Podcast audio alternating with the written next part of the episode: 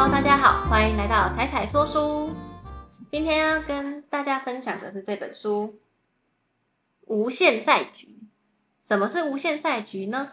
如果把你现在的工作或是你经营的事业想象成一场游戏，你帮自己定下来的目标会是什么？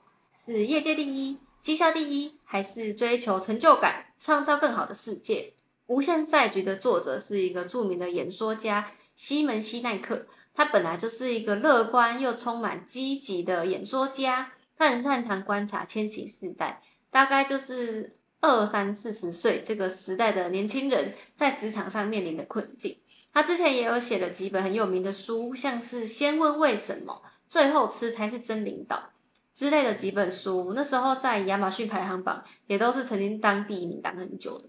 他也常常受邀到很多大型企业，像是微软、Intel、3M，甚至是香奈儿来演讲，因为他希望能够改变企业领导者的思维、行为跟运作模式，然后创造一个让人们可以感到安全，进而发挥最佳自然状态的环境。这也是他现在第五本书《无限赛局》里面想要传达的概念。但无限赛局这个概念并不是 Simon 他第一个创办的，原本是源自于一位哲学家叫詹姆斯卡斯的一本书。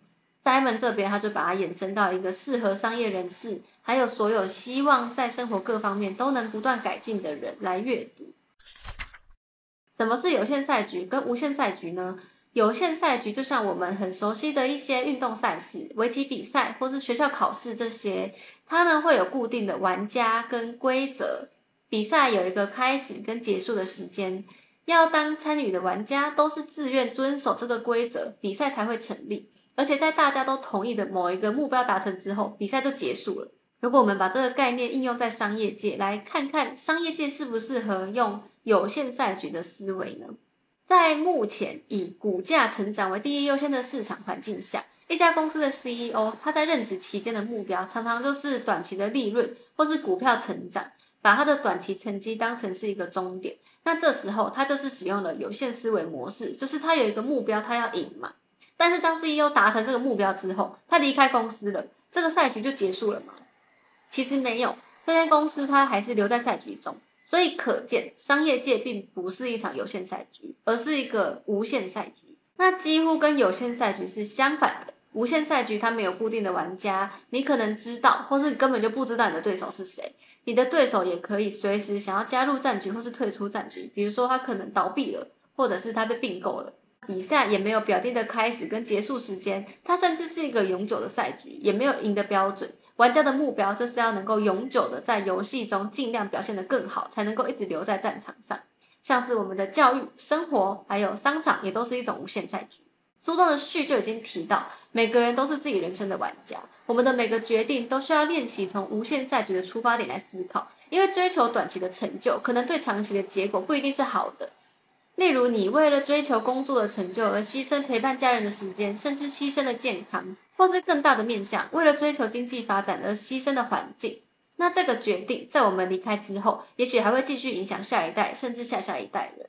所以，回到文章一开始问的这个问题：当你把你的目标定为业界第一、绩效第一，这时候你就是用有限思维在思考；而把目标定为追求成就感、创造更好的世界，这个才是无限思维。不管从事什么行业，作为一个父母、老板或是一个正常的人，都需要学习怎么样采用无限思维。在商场的无限赛局呢，在有限赛局里面，获胜的条件是大家都公认的，你达到了某个分数，或是你抢先抵达终点线的人就赢了。但是无限赛局就没有所谓赢的条件喽，没有人能够真的赢得一场无限赛局。你会说，有的企业不是号称自己是业界第一吗？那你就要去看看他是哪一个部分的第一，这个部分是他帮自己定下来的标准吗？像是他可能帮自己定说，嗯，我是某年的营收第一，我是今年的股价第一，我分店最多等等的。但这些标准大家有公认吗？在无限赛局里面，评量一家公司的标准有很多种，所以你永远没有办法宣布谁才是获胜者。而且他就算现在一时之间获胜了，也不代表他能够一直获胜下去。所以想要在工作商场中获得成功，就必须要停止使用“我要赢”的思维模式来思考，而是应该要思考怎么样不断变得更好，把整个体制、组织甚至大环境都变得更好，让你的战局可以延续到未来。有人会想要问，那我们不是要设定目标吗？如果把目标设一个很遥远、很崇高的长远目标，那又有什么意义呢？所以这时候，有限赛局就可以视为无限赛局里面的短期目标，它是一种工具。但是，一旦企业把赢得有限赛局当成唯一的目标，那么企业的行为就会变得比较短视，它可能会牺牲长期利益来对公司造成损害。而且，它只有在达到目标后，才会继续定下一个目标，就像一只仓鼠一样，一直重复同一个模式，但却不知道终点在哪里。根据麦肯锡的研究，在一九五零年，标普五百指数的平均企业寿命是六十一年，但是到现在已经缩短到十七年了。在快速变动的科技环境中，如果你只是专注在眼前的获胜，并不能够保证让企业活下来。领导者更需要把目标放得更远，所以无限赛局的眼光来经营企业，才能够随着外界变化来调整企业的未来。其他的无限思维还有什么好处呢？无限思维的理念是，因为赛局是不停延续下去的，没有终点就不会有停止的理由，所以可以保持成长。就算曾经达到某一个目标的第一，你也不会永远是第一，因为赛局不会在我们达到这个目标之后就结束。但是呢，一旦你为了维持这个得来不易的第一，你却有可能把思维转化为保守，进而采取守势，那你就不会再进步。所以，无限思维的领导者知道，第一并不是一个永久的状态。而更好才是一个不断进步的过程。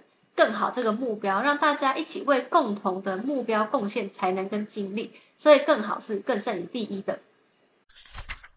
无限思维的五项条件，为了要实现有限赛局而做出影响目标的决策，就像为了享受人生而吃下太多甜点一样，你获得了一时的快乐，却让自己肥胖不健康。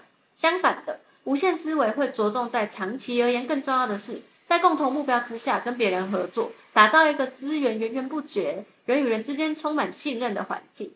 要达到无限思维，就需要具备以下五个条件：第一，推动崇高的信念，对于未来怀抱具体的憧憬，这个未来令人向往到愿意牺牲小我来实现这个愿景。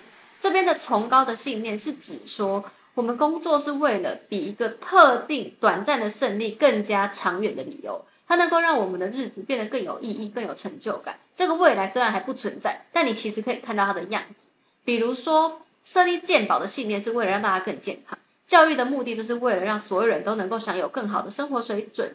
那科技业的目的是为了要让人类能够用更便宜的价格来做更有效率的事。在这当中，当然赚钱是很重要的，但是赚钱不应该是你的最终目的，而是推动事业发展的燃料，让你的事业带你去一个你原本去不了的地方。书中用了一个很有趣的比喻来说，如果我们以赚钱为最终目标，那它就是一个偏误。假设你今天出门看到你的邻居正在把行李扛上车，你问他你要去哪里，他回答我要去度假，那你又追问真好，你要去哪里度假？然后邻居又就说就是去度假。好，你觉得你的问法可能有一点没有办法让他理解，所以你就换个方式问他说，那你打算怎么到度假的目的呢？结果邻居回答我打算一路开国道一号。就这样没有了，他答案就只有这样。就像我们在问一家公司说你的信念是什么，他只会回答成长，一直成长，不管这个成长是成长到一亿还是十亿，它的背后没有一个更大的意义、更大的目标存在。第二个条件，你要建立信任的团队，这个应该很好想象吧？大家都知道。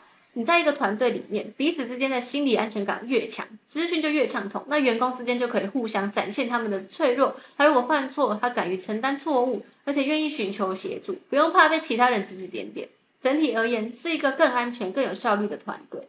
不过，这样子的团队并不是与生俱来的，而是需要领导者刻意创造这种工作环境，让员工们知道，他们可以在职场放心的做自己。不过，在追求绩效的社会中，信任其实是一个比较难以衡量的指标。更多领导者喜欢用绩效来作为衡量指标。在追求员工的绩效表现大于信任关系的企业里面，企业的氛围却会间接造成员工之间没有办法互信，因为犯错可能会让绩效下滑，这员工不敢在工作上表达脆弱。他们会认为自己必须要说谎、隐藏，甚至假装来掩盖自己的错误。如果小错误从一个小裂缝开始被隐藏，久而久之，裂缝就会越来越大，直到团队分崩离析。而为了追求个人的成长，员工之间也会产生内部竞争，会抢功劳、私藏讯息等等这些破坏信任的行为，整个组织都会受到影响。严重的还会产生一些违反道德的行为，像是诈欺、谎报财报等等的。虽然领导者普遍都认为建立高绩效团队比高信任度团队还要重要，但他们没有想过。高信任的团队反而整体效率是提升的，错误率也下降了。长期而言，创造的价值反而会更高。而你为了追求短期绩效所衍生的一些隐藏成本，也许一时之间有不错的成果，但是长久下来，这个一点点稍微增加的绩效，可能也没有办法来承担这个衍生的隐藏成本。所以说，建立一个信任的团队需要一段时间，短时间内可能也没有办法看到成果，但是长期下来可以让员工更有安全感。而一个充满信任的团队，就是最健康、绩效最好的团队。领导者要负责的不是结果，而是要对负责结果的人们来负责。第三个条件，可敬的对手。在一个健康的竞争环境里，难免会遇到对手。对手的存在就是你进步的动力。这个对手可能是你的同事、你的竞选对手，或是竞争企业等等。如果他让你感到威胁，代表你在他身上看到他比你厉害的地方。这也就是你可以努力来改善，让自己变得更好的地方。你跟他之间的竞争不是出于敌意，而是作为一面镜子来改善自己的弱点。无限赛局里面没有输赢，不需要想着怎么样打败你的对手，只要想着如何进步。因为你把他当成了可敬的对手，所以你也会放下必须要打败他的这个执着跟压力，把专注力放在成长的过程，而不是结果。这样自然也就不会再去采取什么不道德的违法手段啦。就像之前在《快乐实现自主富有》书中分享的，商场是一个正和市场，大家可以一起成功，拥抱丰盛的资源。第四个条件，准备好攸关存亡的转变，为了推动信念而勇于颠覆既有的商业模式，并且承担风险。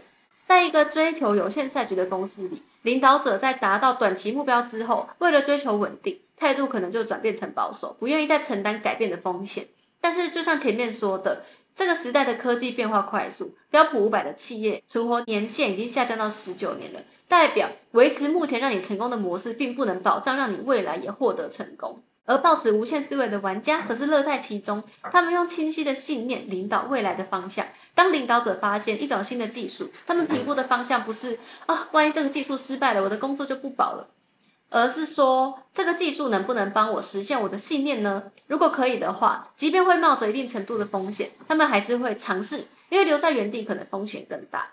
刚成立的柯达，它的宗旨就是在把摄影带入大众生活，他希望把照相技术变得更简单，让一般民众也可以简单的捕捉回忆。他们也真的很努力，在一九三五年推出了第一款大众化的彩色底片，让大家都可以拍照。然后一九六零又推出了底片夹，拍照又变得更方便了。甚至在一九七五年，他们发明了世界上第一台数位相机。但是在我们的记忆中，哎，柯达好像不是数位相机的龙头啊？为什么会这样呢？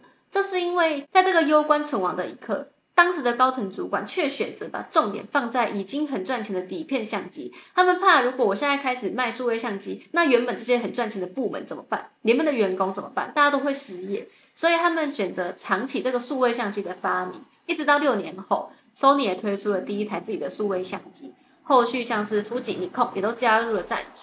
最后，柯达在二零一二年就申请了破产保护。如今，他的业务啊，反而就是一小群专业的摄影师，这已经跟他当时创立的宗旨完全背道而驰了。这就是一个领导者没有办法承担风险的案例。第五个条件，展现领导的勇气。在这边要说一个故事，在美国的一间药局 CVS，他的信念是帮助人们变得更健康。但是在美国，香烟有很大一部分的销售通路都是药局，这这听起来非常的矛盾。所以 CBS 它不可避免的也有卖香烟烟草，所以跟他们的信念是背道而驰。那在二零一四年，CBS 就宣布，他们将在所有的两千八百多家店内停售香烟跟其他烟草制品。这个决定没有人要求他们，也没有一些压力或是民众请愿等等，他们完全就是为了要追求实现公司的信念。那果然，消息一推出，华尔街分析师立刻给予负面评价。他们觉得，你今天少卖的这些营收下跌就算了，这些相应的营收还会跑到别间药局去，所以这个一来一往，他们给予了很负面的评价，股价也随之下跌了一趴，而且只有持续一天，隔天就反弹回升了，甚至在一年半之后涨到了两倍。而且事后分析，从 CVS 消失的香烟营收，事实上也没有跑到其他家药局哦。香烟的总销售量是整个都下降了，这代表 CVS 它真的直接鼓励了吸烟者戒烟的行动，往他们的目标前进，创造一个更健康的环境。所以不管是在台湾还是在美国，一家企业的表现普遍都是以有限价值来衡量，像是营收、股价等等。这对大部分的领导者来说，屈服在周围有限玩家的压力之下，其实是一个很容易的决定。所以领导者的勇气才显得更难得可贵。那为了要维持信念，你可能会需要放弃短期的利益，例如把营收重新投入研发，或是花一段时间调整公司方向等等。短时间让公司看起来输给其他竞争者，但实质上是为了更长远的未来考量。勇敢的领导者可能也不知道一切的答案。CVS 的 CEO 在宣布这项决策之前，他也不知道对股价会有什么正面还是负面的影响啊。但是他这么做也不是为了股价，而是为了实现崇高的信念。当然，最后他也吸引了跟他有同样信念的消费者、买家、住户等等，也让他们的股价水涨船高了。刚前面提到的赛局呀，有的人会觉得我可以选择不参加商业竞争啊，但是我接下来说的这个赛局，在你一出生就注定要参加了，这个赛局就是你的人生。在有限的人生里，我们的所作所为会对这个社会、这个地球留下无限的影响。如果用有限思维的人，他就会想：我要赚比别人多的钱，我要爬到比别人更高的职位。但是拥有无限思维的人，在这些目标之外，他还有更长远的目标。这个目标的宗旨就是服务别人。这个概念跟之前介绍的底层逻辑里面提到的观念一样，他们都认为。身为一家企业，只要把重心放在服务好使用者、创造价值身上，最后时间会给你答案。在人生的赛局里面也是这样。当你做对的事情，主动给予付出，而身边的人也因为你而变得更美好，那好的循环自然就会发生。这也是无限赛局的思想：创造长久的影响，而伴随而来的财富则是附加效益。它里面有一句话也让我觉得印象深刻。他写说，没有人想要自己的墓碑上写着银行账户的最后余额。我们希望被记得的是，我们为他人做了什么。讲到这边，我觉得自己有点在碎碎念的感觉啊。其实这本书的概念应该也不会太难懂。作者在书中也用了很大量的企业故事来补充他的论点，像刚刚讲到的柯达跟 CVS，其实都是很有趣的故事。但其实看到后面会有一点点感到困惑，就是他的结论是不是有一点太武断了？毕竟一家企业有好的或是坏的结果，不会只因为他们做对或是做错一件事情。但这些故事它的重点，其实就是加强了作者的理念，就是社会的发展应该建筑在一群人为了共同的理念而团结在一起。尽管看不见明确的终点，仍然选择合作，为了真正有价值的事物做出贡献。但这不是一件容易的事情，毕竟快速的成功就像兴奋剂一样，会让大脑释放多巴胺，鼓励我们重复相同的行为，试图再一次获胜。而这个行为我们已经太习惯了，所以克制有限赛局的诱惑，就像克制滑手机一样，它需要透过有意识的培养新的习惯，慢慢养成。因为我们都知道，这个新习惯长期而言对我们是好的。我们会更健康，觉得生命更有意义，也会更享受生活。因为我们的使命不再只是工作赚钱，工作赚钱。最后，希望不只是你跟我，还有我们周遭的人以及整个社会，都可以为了更长远的使命而努力。那希望我的影片也可以起到一点点这样的作用啦。谢谢大家听到这边，喜欢的话欢迎帮忙按赞、订阅、分享给你的好朋友。我们下次见喽，拜拜。